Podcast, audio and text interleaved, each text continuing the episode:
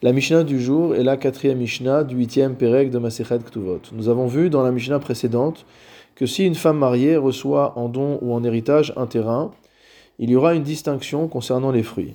Si les fruits sont attachés au sol, ils sont considérés comme appartenant au mari, puisque le din des Nirsemélog, c'est que la femme reste propriétaire du terrain, mais que les fruits sont la propriété de l'homme. En revanche, si jamais les fruits sont déjà détachés du terrain, alors ils n'ont plus le statut de fruits dans le sens de la halacha, mais ils seront la propriété de la femme. Notre Mishnah va maintenant nous parler de la différence entre le moment du mariage et le moment du divorce. Rabbi Shimon Omer, mais comme Sheipa Kocho Bichnisata, Hora Kocho Bitsiata.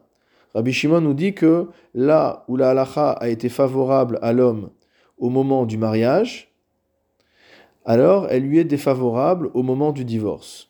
Mais comme Shora Kocho Bichnisata, à l'inverse, dans le cas où la halacha a été défavorable pour le mari au moment du mariage, Yipa Kocho Bitsiata, elle lui est favorable au moment du divorce.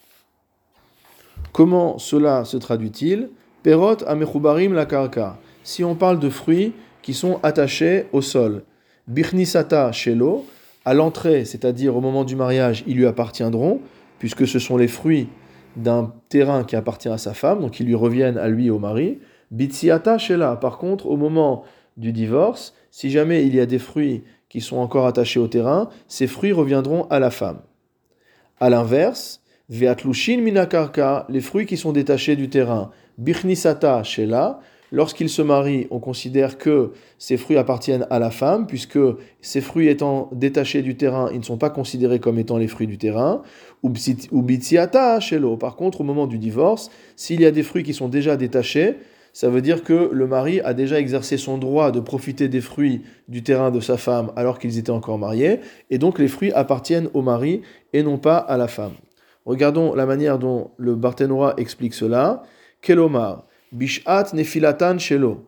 Kedivre chachamim, on parle du moment où euh, les biens tombent entre les mains du mari, les fruits tombent entre les mains du mari, selon la vie des chachamim. Ve'ika ben chachamim le Rabbi Shimon. Il y a une discussion entre chachamim et Rabbi Shimon. Perot amchubarim bishat yetzia, concernant les fruits qui sont encore attachés au sol au moment du divorce.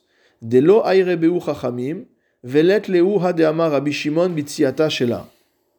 Le Barthénois nous dit en fait que les Chachamim n'ont pas parlé de ce cas, du cas où les fruits étaient attachés au sol au moment du divorce, et que donc ils ne tiennent pas selon l'avis de Rabbi Shimon, qui a dit que Bitsi là, que les fruits qui sont attachés au karka, à la sortie, c'est-à-dire au moment du divorce, ils appartiennent à la femme, des cas vrai, parce que qu'est-ce que pensent les Chachamim?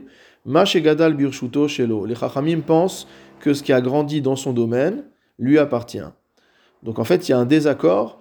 La règle qui a été donnée ici dans la Mishnah suit l'avis de Rabbi Shimon et non l'avis de euh, Chachamim. Et il y a la discussion concerne les fruits attachés au sol euh, au moment du divorce. Mais de toute façon, ce que nous dit le Barthénoa, c'est que halacha est Rabbi Shimon, que la halacha est comme Rabbi Shimon, et donc le principe que nous venons de voir dans cette Mishnah reflète bien la halacha.